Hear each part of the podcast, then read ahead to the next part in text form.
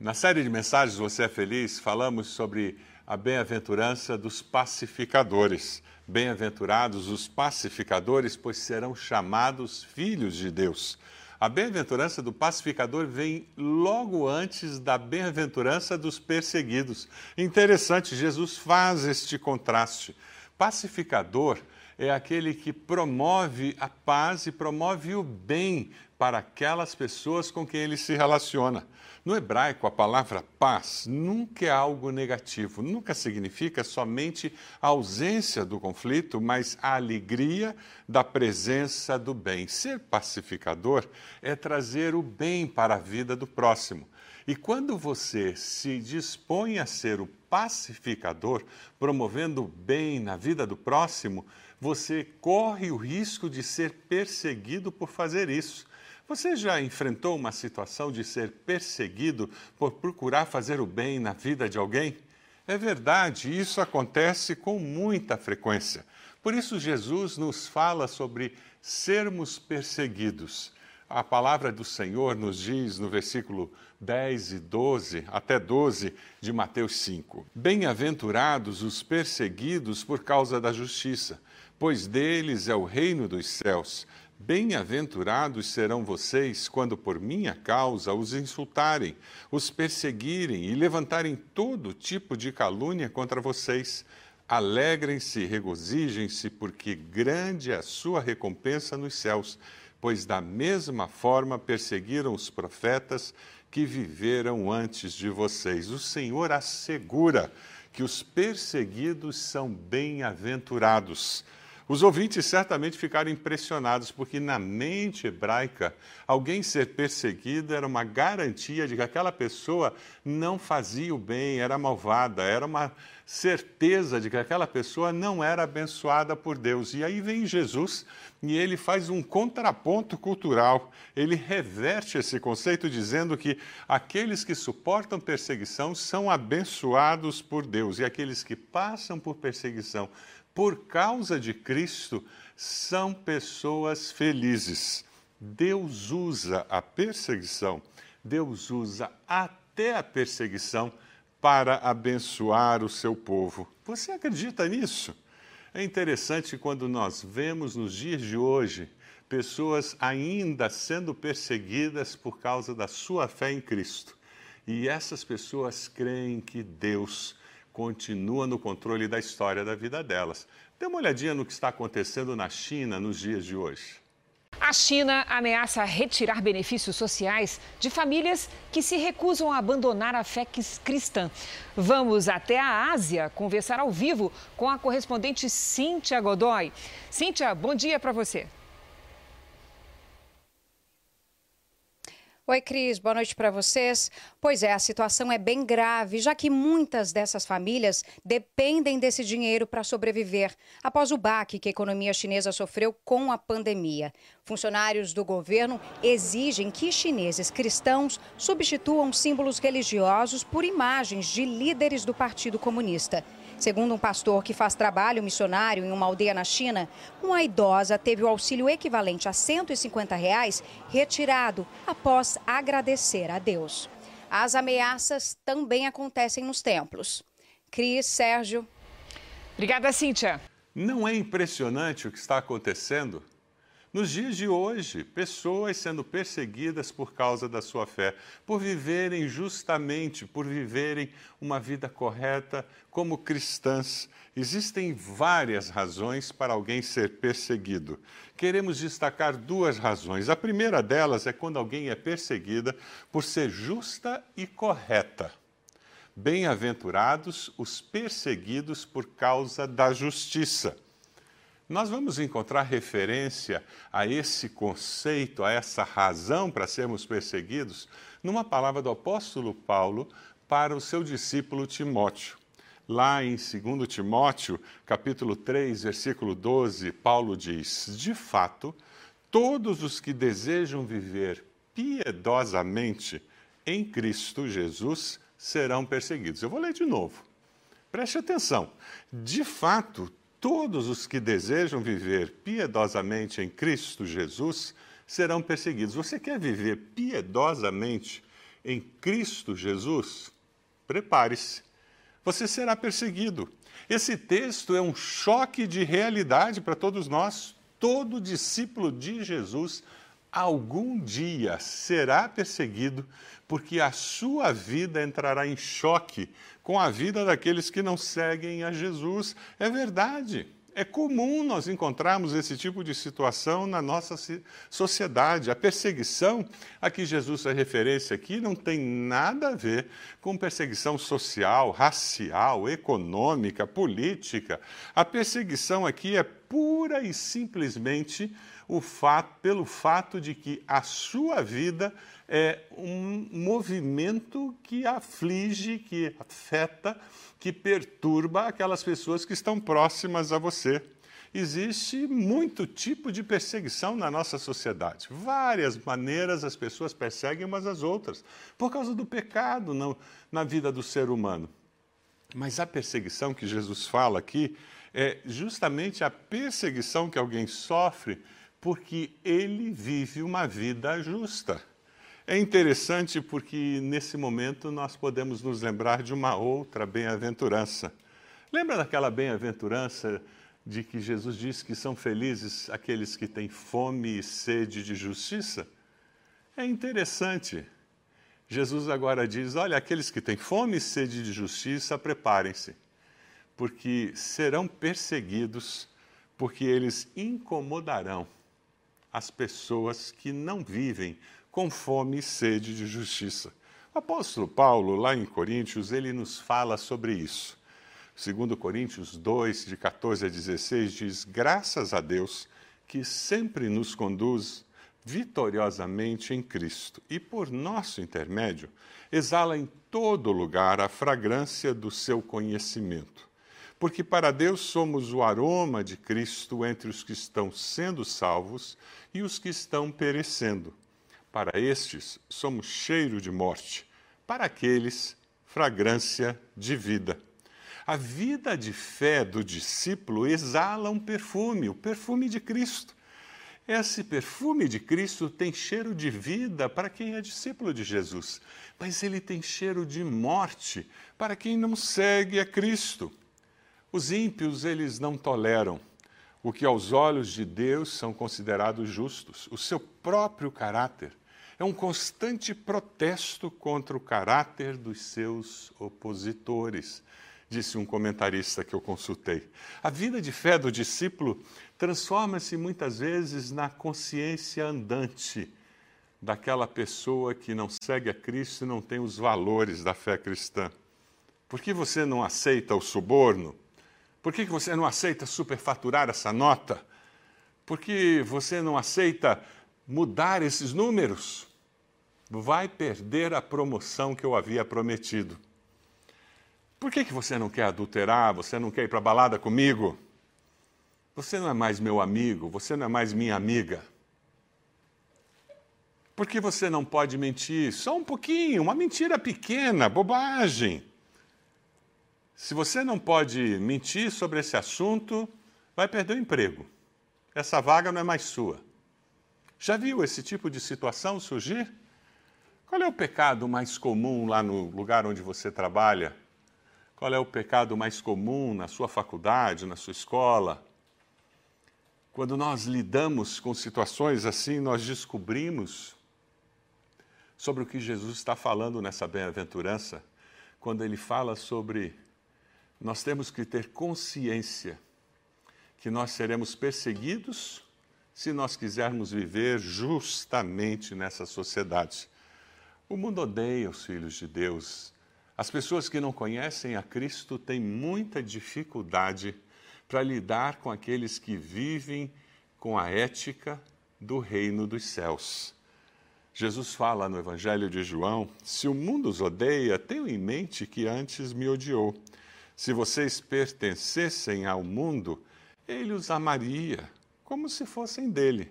Todavia, vocês não são do mundo, mas eu os escolhi, tirando-os do mundo. Por isso, o mundo os odeia. Esse é o ódio que motiva a perseguição. Por isso, Jesus disse: Bem-aventurados, felizes são os que são perseguidos por causa da justiça, por viverem uma vida com uma ética cristã, com a ética do cidadão do reino dos céus. Como você tem vivido a sua vida com uma ética de cidadão do reino dos céus, mesmo que tenha que pagar um preço por isso? Ou você tem sofrido porque você tem errado, tem tratado as pessoas de uma forma inadequada? Muitas vezes nós sofremos porque nós não nos comportamos adequadamente. Mas quando sofremos porque vivemos os valores do reino, o Senhor prometeu que existiria uma bem-aventurança para os seus discípulos que vivessem assim. Mas existe uma outra maneira de nós sermos perseguidos. Podemos ser perseguidos por duas razões: por causa da justiça e por causa de Jesus. Podemos ser perseguidos por duas razões: por causa da justiça, como já vimos, e por causa de Jesus, da pessoa de Jesus, por causa da nossa fé em Cristo. O versículo 11 nos diz: Bem-aventurados serão vocês quando por minha causa os insultarem, os perseguirem e levantarem todo tipo de calúnia quando vocês. Por minha causa, por causa da fé. Isso tem a ver com a nossa luta por manter liberdade religiosa para todas as pessoas. Não é aceitável intolerância religiosa. Nós temos que lutar pelo direito que todo cidadão, todo indivíduo tem de crer no que eles creem e praticar o que eles creem, independente de qual credo seja, para que nós possamos viver a nossa fé com liberdade e de forma inteira. É feliz quem sofre perseguição por causa da fé em Cristo? O que Jesus está tentando dizer é porque desde o começo, lá dos profetas, já existia perseguição. Então, se você sofre perseguição por causa de Cristo, entenda que você não é o único e nem foi o primeiro.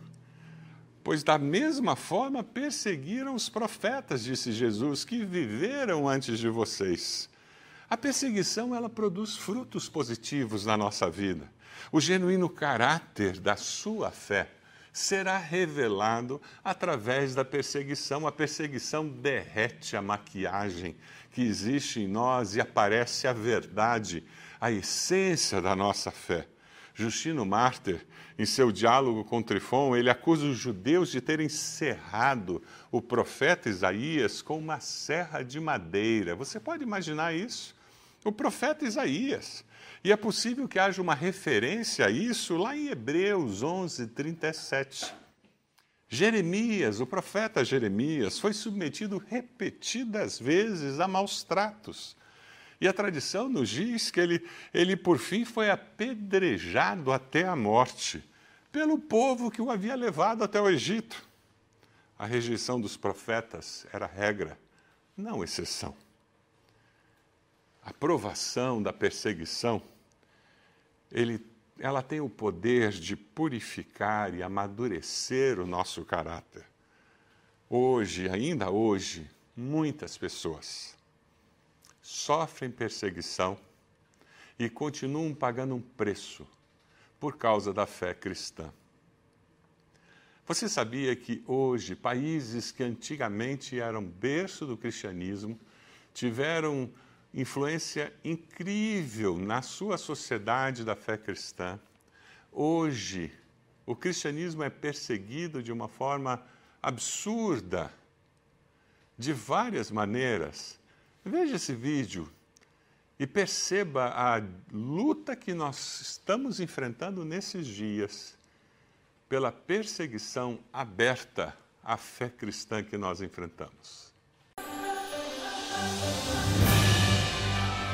neste fim de ano, testemunhe a história do primeiro Natal. Literalmente com outros olhos. São os Reis Magos. Esconde, rápido! A animação norte-americana sobre o Natal, chamada A Estrela do Natal, foi proibida de ser apresentada para alunos das escolas públicas de Langon, na França. Por incrível que pareça, o argumento para a proibição é que o filme era cristão demais. Aqui no Brasil, o filme foi batizado de A Estrela de Belém. O longa conta a história do nascimento de Jesus pela ótica dos animais que estariam envolvidos na jornada da Sagrada Família até Belém. Mais de 80 alunos de uma escola municipal estavam assistindo ao filme no cinema Le Rio quando alguns professores exigiram que a exibição fosse interrompida. Ao perceberem diversas menções ao nome de Jesus Cristo, os professores disseram que os alunos não deveriam continuar a assistir a animação. As crianças foram obrigadas a voltar para casa sem saber o final do filme. O argumento dos professores que impediram a exibição do longa é que a sinopse e o cartaz do filme não deixavam claro que o tema da trama era a respeito do nascimento de Jesus. O resumo do filme em português diz: um pequeno, porém bravo asno chamado Bo anseia por uma vida melhor. Um dia ele encontra a coragem de se libertar e, junto dos seus novos amigos, começa uma jornada. Agora eles seguem uma estrela e acabam se tornando heróis acidentalmente da maior história já contada. O caso da proibição de um filme por ser cristão demais chamou a atenção da imprensa de toda a Europa. Foi publicado também pelo site La Dépêche. O atual secularismo unilateral da França vem ganhando as manchetes dos jornais após o Tribunal Administrativo, maior instância judicial da França, ter ordenado no mês passado que fosse removida uma cruz que ornamentava a estátua do Papa João Paulo II. Esse mesmo tribunal ordenou no início deste mês de dezembro a remoção de um presépio que estava montado em frente a uma prefeitura de uma cidade da França. O argumento é de que a religião não tem mais espaço em locais públicos, que é uma questão privada e deve ser mantida dentro dos templos. Em seu artigo, Jarbas Aragão afirma: a França usa um padrão duplo nas questões religiosas. Ao mesmo tempo que permite orações muçulmanas nas ruas às sextas-feiras, fechando ruas e desviando o trânsito para garantir a liberdade de seus cidadãos, usa o argumento de Estado laico toda vez que a questão envolve o cristianismo. De Belo Horizonte, Fernanda Salles para o Terça Livre.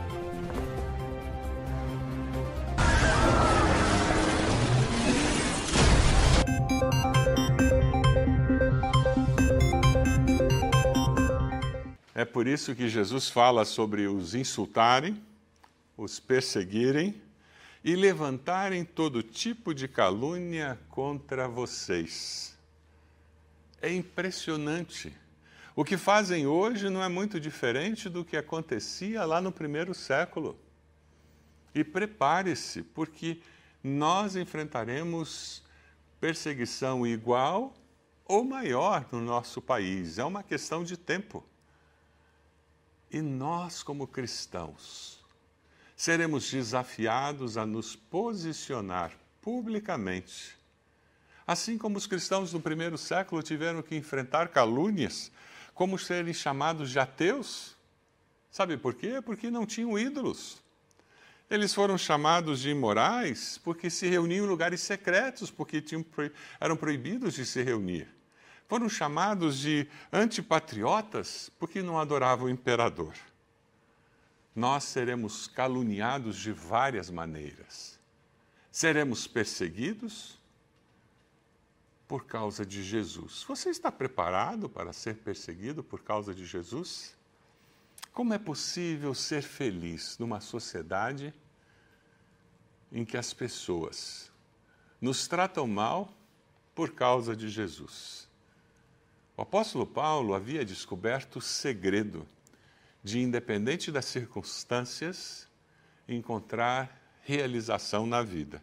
Lá em Filipenses 4, versículos 11 e 12, ele diz: Pois aprendi a adaptar-me a toda e qualquer circunstância. Sei o que é passar necessidade e sei o que é ter fartura. Aprendi o segredo de viver contente em toda e qualquer situação seja bem alimentado, seja com fome, tendo muito ou passando necessidade. E aqui vem o segredo: tudo posso naquele que me fortalece, até enfrentar perseguição. até passar por dificuldades, ser mal compreendido, ser caluniado, ser perseguido. Porque eu mantenho o meu olhar na eternidade. Eu vejo mais do que as circunstâncias desta vida. Versículo 10 termina dizendo: Bem-aventurados os perseguidos, pois deles é o reino dos céus. É interessante porque esse versículo nos faz lembrar de uma outra bem-aventurança que nos lembra dessa bênção, aquela dos pobres de espírito. Ah, como Jesus é sábio! Alegre-se e regozijem-se, pois grande é a sua recompensa nos céus. Toda graça, toda glória de Deus será manifesta naquele tempo. Alegrem-se e regozijem-se. A alegria do Senhor é a nossa força. Para o homem natural, nós somos desprezíveis, mas para o nosso Deus, nós somos bênção, nós somos os filhos amados, as filhas amadas para o nosso Deus. Nós somos preciosos. É por isso que o salmista, no Salmo 73, 26, ele diz: O meu corpo e o meu coração poderão fraquejar. Ah, muitas vezes fraquejamos, mas Deus é a força do meu coração e a minha herança para sempre. Você está fraquejando? As lutas dessa vida, as dificuldades que você tem enfrentado, têm abatido o seu espírito. A minha palavra para você. Anime-se, porque a alegria do Senhor é a nossa força. Anime-se, porque o Senhor é aquele que vai sustentá-lo. Porque tudo posso naquele que me fortalece. O segredo da alegria no coração é ter o suficiente de, em Deus, é crer que Deus é suficiente para mim. Foi isso que sustentou Paulo e Silas quando foram jogados naquela prisão. E ao invés de se lamentarem, chorarem, o que eles fizeram? Cantaram e oraram. Cantaram e oraram. Quando eles pararam de cantar e orar foi porque houve o terremoto, as cadeias se abriram. Aquele carcereiro já tinha sido evangelizado pelas orações, pelos cânticos, e o que aconteceu é que Paulo e Silas o levaram a Cristo e a sua família. A alegria do Senhor era a força deles. Tudo posso naquele que me fortalece, no Senhor que me fortalece. Sabe quando aqueceram a fornalha sete vezes mais e os amigos de Daniel foram jogados na fornalha? Sabe quem estava na fornalha para confortá-los, abençoá-los? Era o próprio Senhor. E quando eles foram retirados, nada, nada havia atingido aqueles jovens. A alegria do Senhor é a nossa força. O Senhor nos sustenta. Alegrem-se e regozijem-se, foi o que Jesus disse, porque grande é a sua recompensa no céu. Essa é palavra para você hoje. Simultaneidade do sacrifício de sofrimento dos discípulos e a aceitação do Senhor é agora. Hoje, o Senhor já está se manifestando na sua vida, independente da situação que você esteja vivendo. Enquanto aqui as pessoas lhe causam injustiça, o Senhor lhes faz o bem sem cessar. Já aqui agora, mas de forma inicial incógnita, porém então o fará de modo pleno, público, glorioso, grandioso para todas as eternidades. Aleluia! Aqui o Senhor nos sustenta, a alegria do Senhor é a nossa força, tudo posso naquele que me fortalece. Eu sou bem-aventurado porque eu mantenho o meu olhar na eternidade. E lá na eternidade, a glória do Senhor se manifestará. e eu serei tremendamente abençoado pelo meu Senhor e o meu Criador. Você crê nisso? Você tem a certeza de que Deus é Senhor da história da sua vida aqui e por toda a eternidade? Você vive com essa perspectiva de eternidade?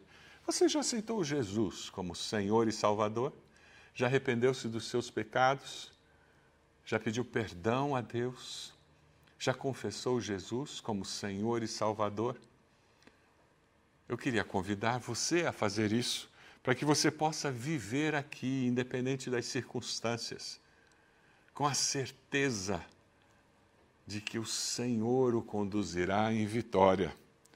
Logo após ensinar as bem-aventuranças, Jesus ele fala sobre como seus discípulos deveriam viver na sociedade. E ele diz: Vocês são o sal da terra.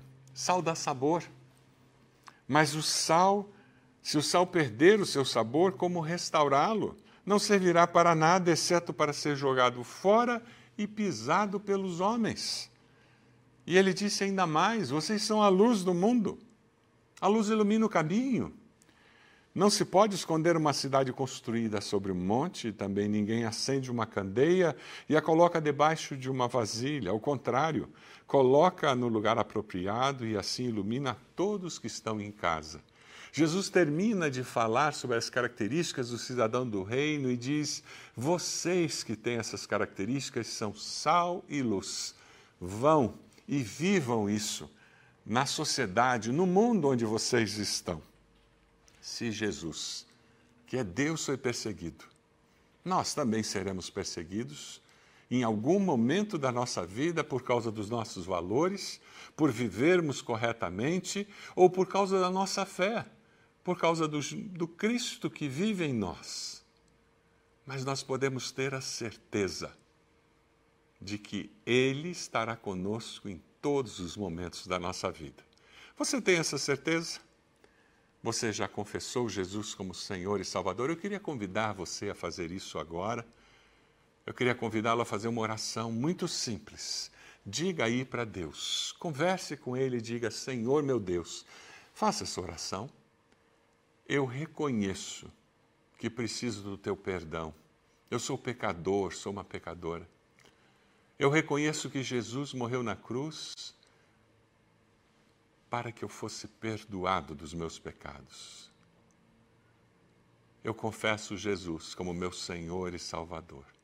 Se você fez essa oração, entre em contato conosco. Está aparecendo aí na tela um, um, um, número de telefone, entre em contato pelo WhatsApp, tem um QR Code, fale conosco, nós queremos conhecer você, nós queremos abençoar a sua vida, queremos orar com você.